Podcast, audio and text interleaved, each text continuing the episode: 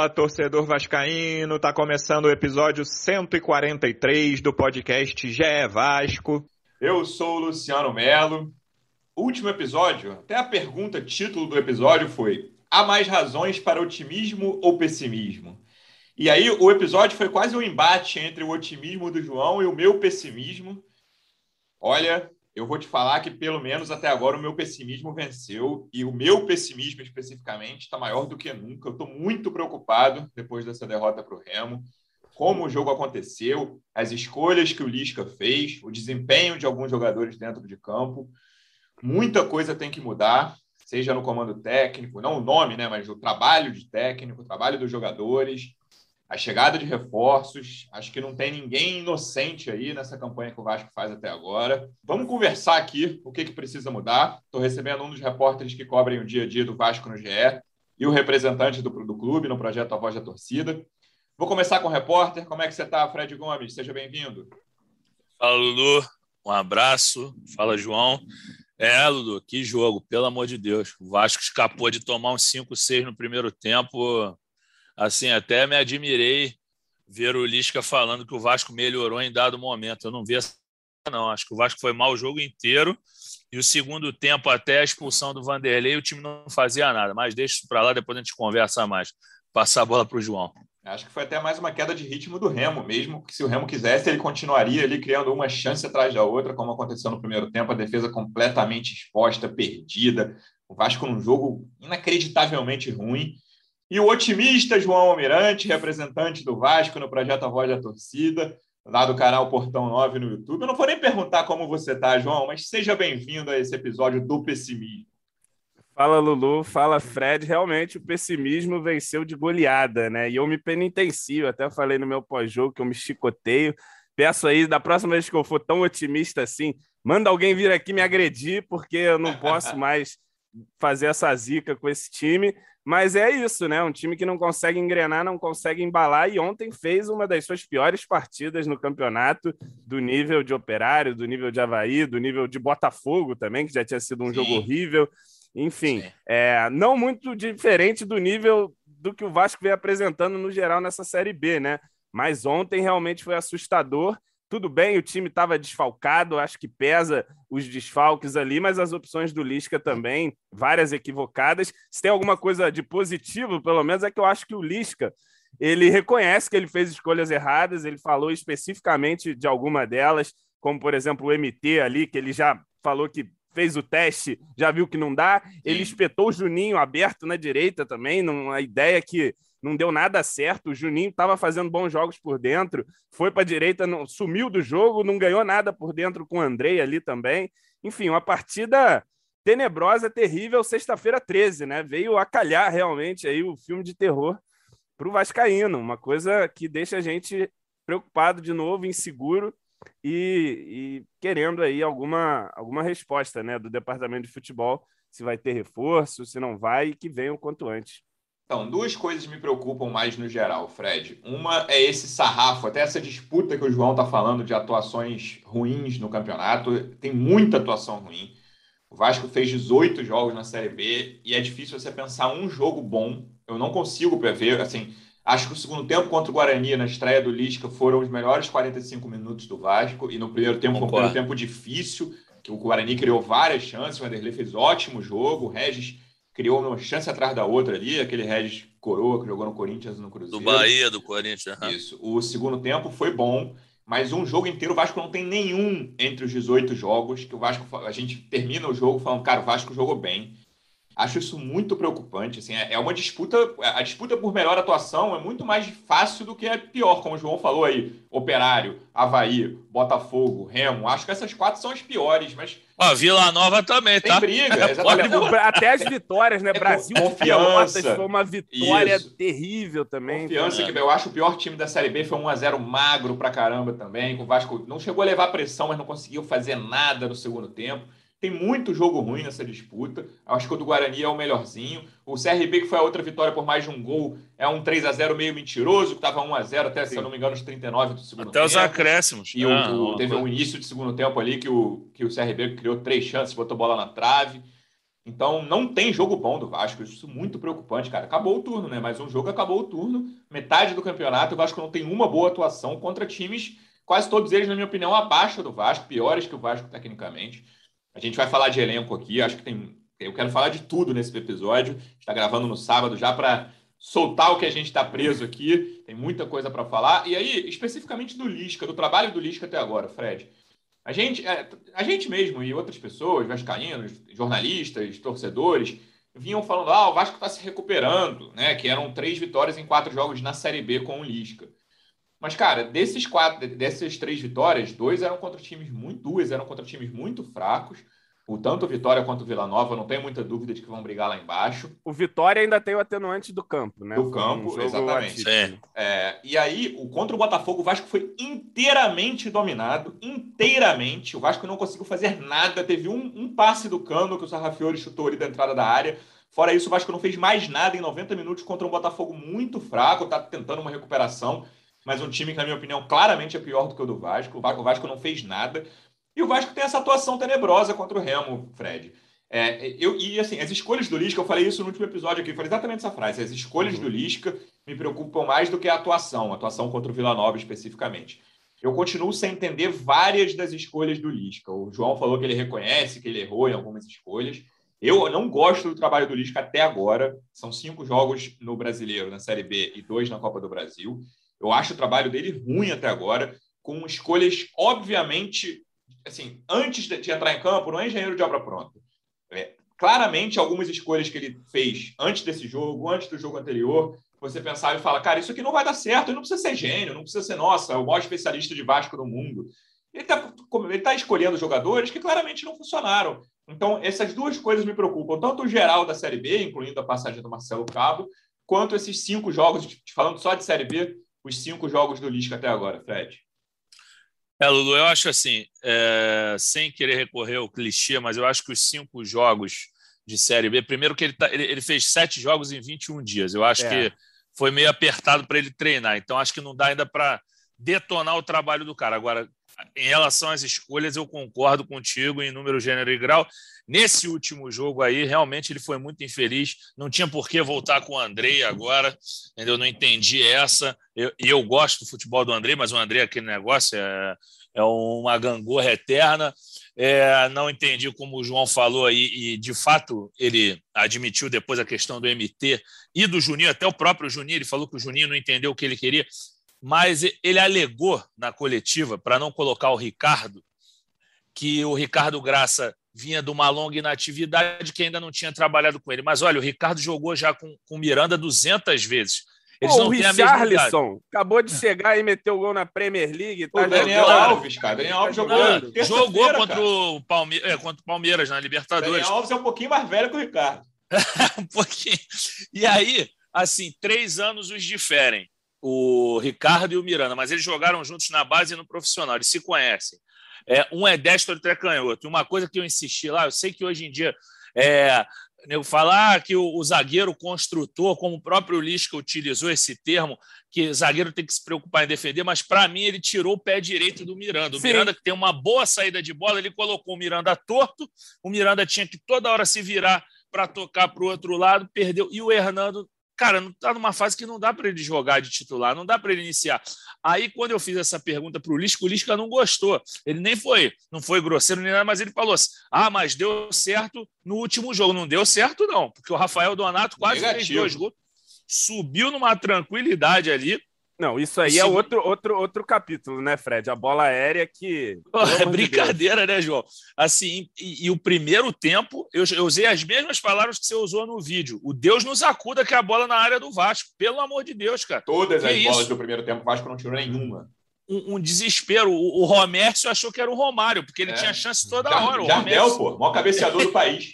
ele podia pedir música, cara, porque, pelo amor de Deus, foi assim. Eu acho que ele não teve tempo para treinar até agora, só que agora ele tem até quarta-feira. Ele tem um bom hiato aí. Tem que treinar domingo, uhum. segunda e terça, a exaustão para resolver a bola a bola aérea e, e melhorar essas escolhas aí, não inventar muita. Eu acho que se o Ricardo ainda não trabalhou, ele tem que ser titular quarta-feira de qualquer jeito, tem que ser Miranda e Ricardo, um destro e um canhoto, os caras que se entendem. O Léo Matos vai voltar, isso é bom também, mas depois a gente projeta o jogo com Londrina contra um time que também está lá embaixo, né? Que se o Vasco não ganhar, pelo amor de Deus, mas eu acho que vai ganhar porque em casa tem um aproveitamento bom. Cara, eu quero fazer uma distinção aí. É, claramente, o Lisca não teve tempo de treino ainda. Óbvio, e vocês estão, vocês estão corretos. É, a gente não pode cobrar muito um sistema novo de jogo, ou até jogadas ensaiadas, ou uma mudança de esquema. Isso eu não vou cobrar, não tem como. E aí ainda tem essa semana, quarta e domingo, e depois dá uma boa segurada de jogo. Vai ter semana para trabalhar. Essa semana ainda tem jogo quarta e, e, domingo, se eu não me engano. Eu vou conferir quando é o jogo do fim de semana. Acho que é domingo, sim. E depois o Vasco tem semana cheia para trabalhar. Não, é sábado. Próximo é quarta e sábado, então. E aí o Vasco fica até o outro sábado, enfim, tem tempo para trabalhar. Essa é a última semana com em algum tempo com o jogo no meio. Mas, cara, eu quero fazer a distinção das escolhas. Né? Porque as escolhas, beleza, o Lisca não tinha nenhuma obrigação de ter visto todos os jogos do Vasco, ele estava parado, descansando em Porto Alegre, enfim. Eu acho que até que devia estar tá vendo mais jogo de Série A do que de Série B. Mas, cara, algumas escolhas que ele faz, João, são, é, são meu principal ponto. E aí eu, a gente tinha tocado nesse assunto aqui depois do jogo do Vila Nova. Não foi só uma questão do jogo contra o Remo. É, o Figueiredo, até hoje, ele não rendeu no profissional 20% do que o PEC já rendeu e, sei lá, 60% do que o Arthur Salles já rendeu. Olha que o Arthur jogou muito pouco, mas ele já rendeu mais do que o Figueiredo. Tudo bem que o Figueiredo teve um bom jogo ali contra o Fluminense é. no Carioca, que ele fez bons 30 minutos ali. Eu acho que até merecia ganhar aquele jogo contra o Fluminense que acabou empatado em boa parte graças a ele, mas não só isso. Mas depois disso, faz muitos meses que ele não mostra nada. O que aconteceu com o Arthur Salles, eu acho que é o erro mais grave do Lisca, cara, Sim. porque é um garoto. Ah, o Arthur Salles é um craque, um gênio? Não sei, não faço a assim, ideia. Só um parênteses, Luciano. O, o Lisca falou, né? Questão do lance contra o São Paulo. Eu nunca Segunda vez, João. Cara, segunda é, vez que ele cara, cita. É, então, aí... Segunda vez que ele cita isso, eu não estou entendendo. É, eu, eu, eu, ia, eu ia tocar nesse assunto aí. O, o, o Arthur é um gênio? Não, até agora tudo indica que ele não vai ser um gênio, nem é um craque mas ele estava sendo um jogador útil, um jogador numa posição carente do elenco, principalmente o cara que pode jogar pelo lado e até um cara que pode jogar centralizado. Faz uma coisa diferente, né? a, gente acabou, né? a gente acabou de ver contra o Vila Nova que o Vasco não tem um reserva para o cano e ele tinha, vinha, vinha, jogando bem pelo lado. E aí, cara, por causa de um lance que ele, ele é óbvio que ele cometeu um erro, mas cara, desde que o Lisca entrou, eu consigo pensar nos 12 erros individuais mais graves que o do Arthur naquele lance. E ninguém foi punido. Ô, Luiz, ele matou a confiança do garoto, cara. O garoto pode voltar no próximo jogo, vai lá, vai ser titular contra o Londrina. Voltar com medo, né? Mas assim, ele matou a confiança do garoto, tá falando nesse coletivo do garoto toda hora, cara. Assim, se não tem alguma outra questão, e o Lisca em é. duas coletivas já falou que não tem, que ele não foi o problema é que ele não foi assertivo, faltou assertividade contra o São Paulo. Ele gosta desse termo. Se não existe outra questão, desculpa, o Lisca está completamente equivocado na, na gestão do, do, caso Arthur Salles, cara. Ele matou a confiança de um garoto que tinha acabado de entrar. Não, não existe uhum. o que ele uhum. fez, João. Por isso que eu quero fazer essa distinção entre o uhum. sistema de jogo, que eu acho que nem dá para cobrar um sistema de jogo muito Sim. diferente, porque ele está treinando toda hora, né? está jogando toda hora, quarta e domingo, terça e sexta, ou quando for. Desfalque e, também, né? Tinha algumas escolhas muito óbvias, assim, como você falou, o, o Juninho na, na, na meia direita ali, tentando avançar. Pô, assim, não vai funcionar, cara. Algumas coisas eu acho que não, não dá para botar na conta de, ah, ele não teve tempo para treinar. Outras sim, mas essas escolhas, para mim, ele está completamente equivocado, mesmo não, jogando toda hora e não tendo tempo para treinar. Sim, concordo. É, ontem no Portão 9 a gente até fazia uma discussão nesse sentido de, de que era também, de alguma forma, é, previsível que essa troca de treinador pudesse ter um efeito colateral, porque uma coisa é o cara observar, outra coisa é o cara trabalhar ali e ele cometer alguns erros, algumas insistências, algumas coisas que a gente, como torcida, que vê todos os jogos, já Isso. sabe que não dá certo, e ele vai ter que ver na prática, né? E tem esse, esse possível efeito colateral que a gente está vendo aqui. Mas tem algumas coisas ali, e agora eu me esqueço quem falou isso, que faz sentido. Talvez se o Vasco tivesse um auxiliar permanente ou alguém ali falasse: olha, Lisca, tudo bem, você não conhece tanto, mas a gente aqui conhece, ó. O garoto aqui, ó, Juninho, ele não joga aqui ou não sei, o, Andrei e Rômulo, você fica com dois volantes ali. Figueiredo porra, teve 15 chances no profissional e só depois da segunda não aproveitou mais nenhuma. Pois é, então. E aí ele, mas enfim, agora é, é torcer, né, para que ele aprenda com esses erros. Eu acho que esse jogo do Remo, se a gente pode tirar alguma coisa positiva, são lições ali. O próprio Lisca o MT ali no lado esquerdo não, não tem ido bem. O MT, que na verdade ele não tem ido bem, né? Ele entra não, no meio, caiu. não vai e bem. Aí, deixa eu só fazer um parêntese no trabalho. Nesse, nesse ponto específico, eu acho que é o grande erro de montagem do elenco. E aí está na conta do pássaro. Porque eu já falei várias vezes, eu vou morrer dizendo que esse elenco é suficiente para subir. Ah, o Vasco vai acabar em 11 lugar. Eu vou dizer lá: olha, esse elenco era suficiente para subir. Acho o trabalho de campo pior do que o trabalho de montagem do elenco. Mas esse erro de montagem do elenco, ontem eu acho que não tinha muito. Eu, eu, é. eu, não, eu não confio no Tenório para jogar de titular ali ainda, sabe? Então, eu, eu, as laterais para mim teriam sido as mesmas. Eu teria é, não, sem o Léo Matos, sim. eu teria colocado o Zeca MT por causa desse erro grave na montagem do elenco. O eu iria diferente. O reserva da lateral virou o Michel. É, tinha o, tinha o Riquelme ali, eu não sei se ele já estava pronto para começar jogar. o jogo. É, enfim. Mas só para não individualizar no MT, eu comecei falando do claro. MT, parece que o problema é o MT, mas não. Mas assim, ele vai percebendo algumas coisas ali. É, acho que foi um erro muito grande você tirar o Juninho de dentro do campo, que era onde ele estava começando a jogar bem para fazer uma partida muito ruim. Andrei e Rômulo não casaram. Hernando, né? Que assim é uma, é, começa uma insistência, né? A galera porra, tá com a cabeça cheia com o Hernando. E aí vai Hernando de novo. Você tendo o Ricardo, essa questão do Figueiredo que entra todo jogo também a gente não entende. É, é complicado. Agora, é justo também o que o Fred apontou: 21 dias, sete jogos, é, sem treino, é viagem para cá, viagem para lá. É torcer para que nesse período breve aqui de, de, treinamento que a gente vai ter até o jogo com Londrina, a gente já venha com, com um time um pouco mais preparado, né? É, não precisa de tanto. A gente já viu se, é, se é algo que dá para se agarrar assim de alguma forma, é que o Vasco não tem jogado nada e mesmo assim tá ali. Tá ali no, no blocão ali, ainda não desgarramos, ganhar do Londrina termina o primeiro turno colado ali na briga e, e, precisa evoluir aí. Vamos ver se o Lisca aproveita as semanas de trabalho.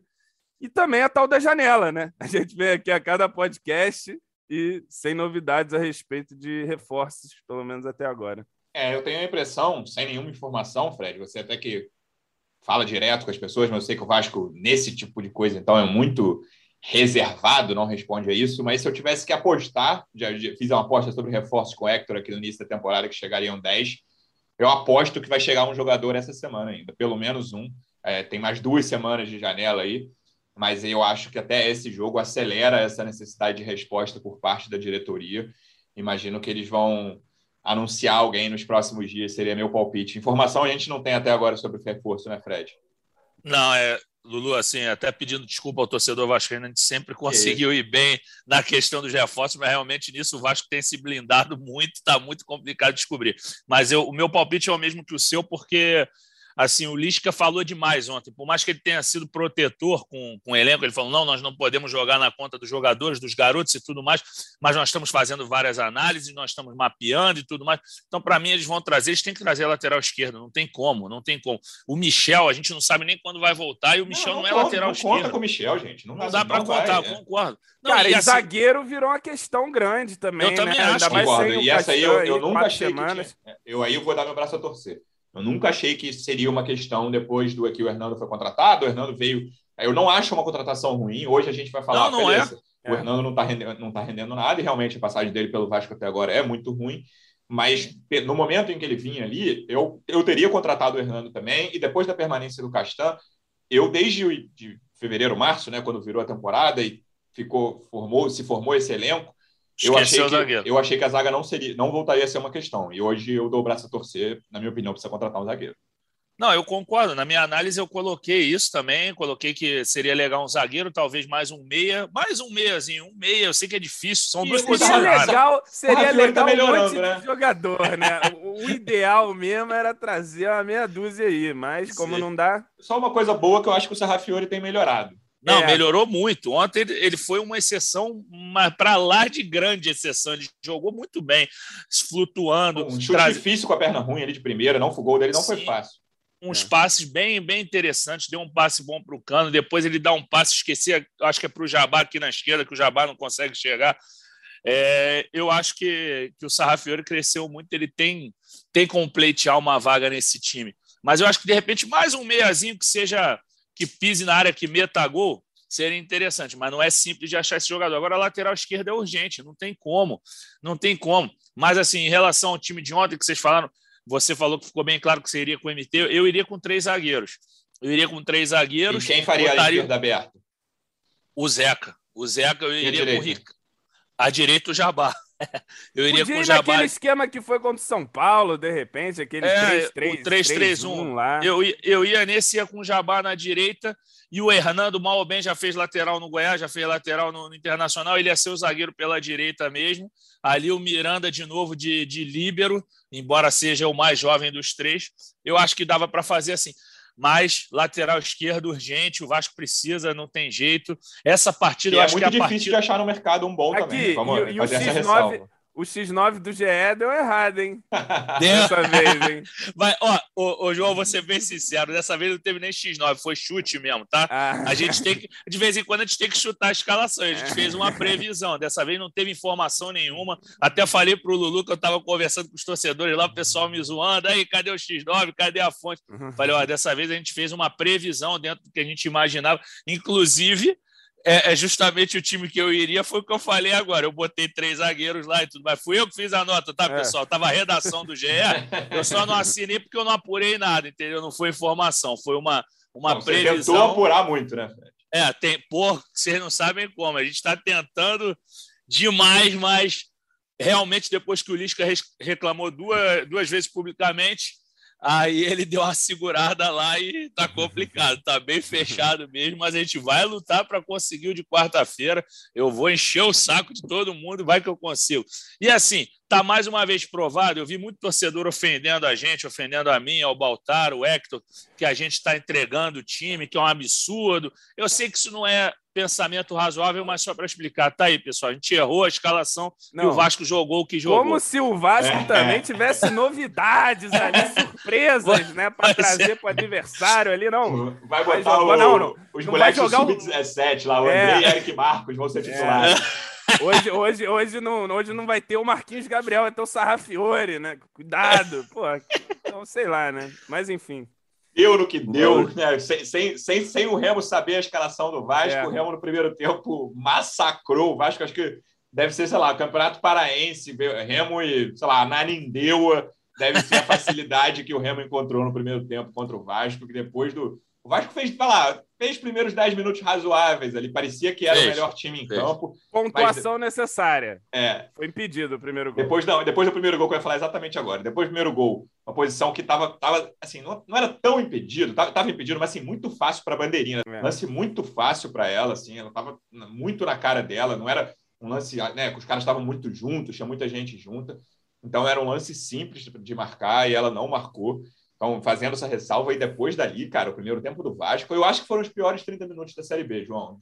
É, porque assim, é, eu até falei no pós-jogo, você nem se indigna a comentar tanto a arbitragem, porque o Vasco não jogou, né, cara? O Vasco simplesmente, depois desse gol, apagou, dormiu, tomou o segundo, podia ter tomado outro em bola aérea, descontou ali num lance, Outros. porra, que foi até bom, mas fortuito, né? Um lançamento, Jabá para ali. Lançamento esse... do Zeca, que mais uma vez jogou mal, mas fez esse bom, é. esse bom lance.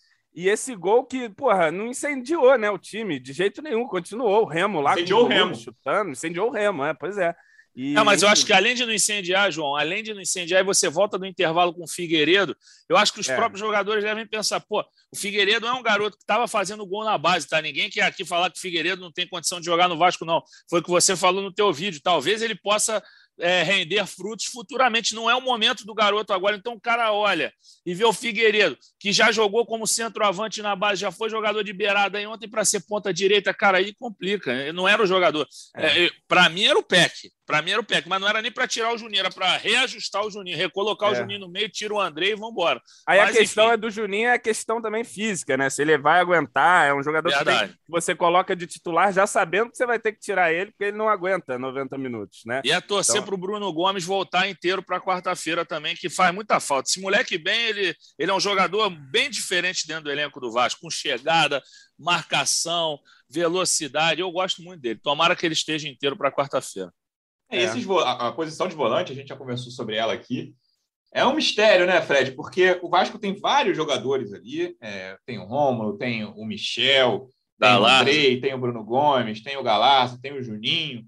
E fica. Assim, todos eles têm alguma qualidade, não tem nenhum perna de pau nessa lista que eu falei. O Michel não mostrou nada no Vasco ainda, mas na carreira dele ele já mostrou que não é um perna de pau. Sim. Então, e, mas nenhum deles está conseguindo se firmar, né, cara? Depois do, do, do Galarza muito bem no Carioca, aí teve uma fase de recuperação do Andrei já no Carioca também. Aí o Bruno Gomes encaixa, o Rômulo está tentando se firmar. Essa posição eu acho o grande mistério do Vasco, cara, porque tem jogadores de qualidade e ninguém consegue se firmar no time titular.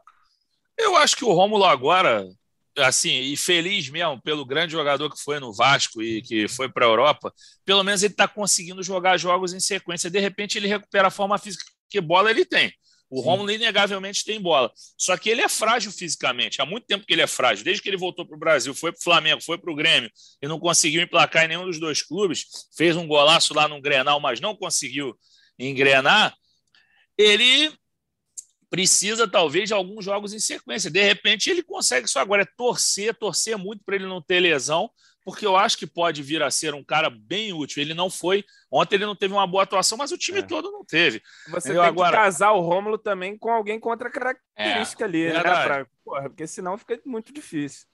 Verdade, mas eu acho assim, ele é um cara bom para o jogo aéreo, ele pode fazer o terceiro zagueiro em determinados momentos dos jogos, para você fazer uma variação tática e tudo mais. E aí o Bruno Gomes pode ajudá-lo também. Eu acho que eles dois jogando juntos pode ser uma, uma solução legal, porque o Bruno tem pegada também, tem chegada. Vamos ver esses caras. Agora, agora, os demais, assim, Luciano, por exemplo, você falou do Galarza. Eu não entendo como esse moleque caiu tanto. Eu não sei sim, o que. Sim. Talvez pode, possa estar deslumbrado. A gente lembra de uma entrevista que o Cano deu, que o Cano falava que procurava. Deu até pra gente. É, que ele procurava dar uma segurada no Galarza em certas decisões que é normal da idade, 19 anos. Mas agora é a hora do vamos ver, o que o Lisca diz, a hora que a onça bebe a água. Então, ele tem que talvez aproveitar o momento, já que há tanta oscilação, e ele é um moleque que, que é diferente no, no aspecto de ter uma, uma entrega sensacional, o cara que bota a cabeça no pé do adversário. E o Galassa tem, tem, uma característica talento. diferente de todos esses jogadores que eu citei da posição, né? É, e além a de tudo, tem finalizado. É, a intensidade, ele não, não se cansa, ele tem um chute de fora da área, então, pô, esse garoto tem que acordar, entendeu? Ele tem qualidade. Eu acho assim, desses daí, o que eu mais entendo, as dificuldades é do André pela sequência, pela, na verdade, pela falta de sequência de boas atuações, porque é sempre uma alternância. Então, eu já estou começando a entender o André como jogador irregular, por mais que eu acho que ele tenha muito talento, que eu o acho André, que um Mas o André é um ranço também, que já vem acumulado. a torcida já está um pouquinho de saco cheio, né? É, um pouquinho é. Um pouquinho é bondade. Um pouquinho, né? eu entendi. Não, mas é porque eu acho ele bom, mas eu entendo, cara. Não, qualidade, tô... acho que até o, né, o maior hater do Andrei vai admitir que ele, qualidade o Andrei tem, cara.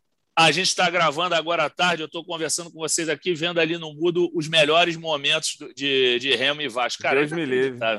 Meu Deus, aqui, tá passando aqui no Sport TV News. E aí, um, um ponto para não, não deixar passar, que eu já quero falar de futuro, para a gente fechar esse, esse jogo contra o Remo. João, o que aconteceu com o Vanderlei ali, cara? Me explica o que aconteceu ali. Cara, bizarro, né? Foi uma coisa realmente difícil ali. O Vanderlei, que foi o responsável pelo Vasco não tomar uma goleada, né? Sim. Isso também tem que Apesar ser de, eu ali. acho que ele devia ter saído no segundo gol, mas ele fez é. várias boas defesas. Mas o Jabá tinha que ter marcado melhor. Enfim, Também. Vasco não, eu acho que esse é, gol de assim, é ficou errado a zona, cara, porque ficaram dois contra um, ficaram dois contra o Jabá ali no segundo pau, né? Ficaram, assim, eu não sei é. se o Jabá tinha que ter marcado melhor, porque ele tava num é. cara e na, na, zona ali ficou claramente. Ficou é, errado. o cara cabeceou lá de trás, é, enfim. E o Vanderlei ficou meio que não sei se refletor então, ou sei lá. O Vanderlei, ele tem uma, uma tendência a dar desculpa. Tipo, qualquer lance ele pede impedimento, né? Pode ser o é. mais, mais absurdo do mundo, ele levanta o braço. Até o escanteio. No, exatamente. Nos dois lances que ele errou, eu acho, tanto no segundo gol quanto na expulsão, tem um, uma simulação de refletor ali, que ele bota a, a mão na, na, frente do olho. Assim. Uhum. No segundo, não, no, no, no lance da expulsão, ele pede desculpa assim, eu não, não fiz nada. Sai do jogo, sai com Aquela ali eu não entendi nada também. Lance cara. normal e tal, mas pô, ele calculou muito mal ali, a bola dá aquele pique e ele perde totalmente o tempo dela. Acho que se fosse um, um, um cara com mais talento com o pé ali, tentaria virar, puxar uma bike doida. Se fosse ali. o Iguita, metia o escorpião ali. Metia o escorpião, metia uma loucura ali. É, mas errou, né? E, e você vê que é um erro também cara, que é um chutão pra frente. E você tá vendo a dupla de zaga ali, o Miranda e Hernando correndo. O cara já tá na frente, o Renan. O cara já, meu irmão, já lá na frente para fazer o gol, né? Assim. E, porra, bizarro, né? E aí, o que já era difícil, né? Eu concordo ali que com o Fred, ele falou no começo que o Vasco não, não vinha é, jogando bem em nenhum momento do jogo, talvez aqueles 10 minutinhos ali. É, mas no segundo sim, tempo sim. não achei que, que mudou o panorama, não. Tava tudo a mesma groselha. Ah, não, é só o Remo que baixou um pouquinho o ritmo. E é. tem uma coisa que eu tava até falando com os amigos ontem, a gente trabalha com isso, é muito legal trabalhar com futebol, coisa que a gente gosta, é apaixonado desde pequeno.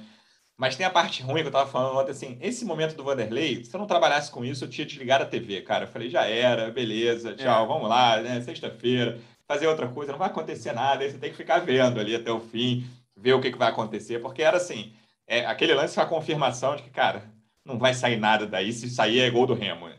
É, é a cereja do bolo ali, é para fechar o caixão mesmo da sexta-feira 13. É, foi a sensação de todo mundo, é a sensação que se abate no time. O Lisca falou isso na coletiva também. Questão anímica do Vasco, né? Toma um gol e, e, desmonta, e não, ninguém vê uma possibilidade de reação. Aí você vê o Jabá lá até brigando, tentando, pega a bola para chutar, chuta a bola lá na arquibancada. E aí você já vai. Ô, João, isso que aí, isso Fala. que o Lulu falou, eu posso falar pelo lado profissional. Você falou que se você não estivesse trabalhando, Lulu, você desligaria. Já eu, no lado profissional, tem vezes que a gente pega um jogo que a gente está trabalhando, que a gente está com nota de atuação, com outras coisas, outras responsabilidades no jogo, aí o time faz 3, 4 a 0, aí você fala, beleza, vou poder adiantar tudo aqui que o jogo tá morto. Ontem eu falei assim, ó, vou começar a adiantar minha nota de atuação, que acabou o jogo, juro. Sim, eu falei, sim, eu vou, vou preparar isso aqui, vou preparar a análise, porque acabou, o Vasco não vai reagir, não deu outra, cara. Virou um chuveirinho, assim, no final do jogo, um chuveirinho totalmente sem efeito, assim, é, um chuveirinho. O Remo até deu a bola pra... pro Vasco, né? O Remo até é. no fim ali falou: vê aí o que você vai fazer, e obviamente o Vasco não fez nada mas era um chuveirinho sem efeito que não tinha referência na área. Tirou o cano, tirou o Sarrafiore, não tinha ninguém para finalizar. O Vasco finalizou quatro vezes no segundo tempo. Um chute do Andrei totalmente longe da, da, meta, quer dizer, totalmente exagero da minha parte, mas é. fraquinho, saiu pererecando, só aquela só uns três metros só. aquela cabeçada. O do... chutou na arquibancada. Na arquibancada, aquela cabeçada do Hernando e a outra eu nem lembro, é só porque eu vi no nosso scout. Hernando, cabeça de triângulo, como a gente fala lá no Portão 9, cara. Perceba, todo cruzamento ele, ele tá lá para conferir, mas a bola pega e vai para porra, só não vai pro gol. Vai para tudo que é lado. A gente até que passou com algum perigo essa cabeçada. É. Aí ontem eu, tava, eu ia falar aqui, antes do jogo, eu fiz uma coisa que eu estava evitando e adiando, porque é quase uma droga, que é fazer o simulador pela primeira vez. Ai, meu Deus. Fiz até o fim, e aí eu já vou, já vou dizer que eu errei, porque eu contei com empate ontem, botei empate, Remo e Vasco. E aí o Vasco terminou em segundo lugar, cara. Terminou. Fiz, ó, fiz bem tranquilo, assim, tanto que nessa sequência, por exemplo, eu botei derrota para o Operário, mas botei vitória contra o Londrina, vitória depois contra a Ponte Brasil. Eu, eu tinha, então, assim, se, se ganhar vitória de, de Londrina, Brasil e Ponte empatar com o Operário, segue no meu, na minha simulação ali. Eu tinha botado empate, aí o Vasco terminaria com 66 pontos. Fiz, fiz tranquilo, não fui muito otimista, vocês sabem, vocês dois principalmente sabem que eu não sou muito otimista. Terminou atrás do Coritiba, mas assim, é um segundo colocado perigoso, porque era Coritiba, Vasco, Botafogo em terceiro e Havaí, Náutico, um quarto, outro quinto. E o, o quinto colocado estava dois pontos atrás do Vasco só. Ai, meu então, Deus. É um negócio assim de desespero e até a última rodada. E, cara, é. eu, eu não sei assim, eu, eu acho que eu vou fazer, não vou fazer de novo o simulador, porque leva tempo, né? Até a 38 rodada. Mas terminei o jogo, terminei a noite mais pessimista, certamente. É, dos desfalques, Fred, alguém já volta na quarta? Como é que é? Me lembra? Léo Matos, Marquinhos Gabriel de cara, que estavam suspensos, isso aí não tem erro. Morato ainda não, por causa da Covid? Morato começou a cumprir isolamento segunda-feira. Daria 10 dias, mas eu acho que não. Agora, o Bruno Gomes, o Lisca, na, na coletiva anterior, já falou que tinha é, desejo de colocá-lo contra o Remo. Então, acho que o Bruno agora vai. Porque, pelo que a gente apurou, isso aí a gente ainda conseguiu apurar, é, o Bruno Gomes está o Bruno Gomes já está bem livre da, da, lesão lombar que ele sofreu, assim, bem tranquilo, já está em recondicionamento físico. Não acredito que o Michel volte agora. Então, acho que são esses dois suspensos e mais o, o Bruno. O, Michel o Castan... já até esquecemos, né, bicho?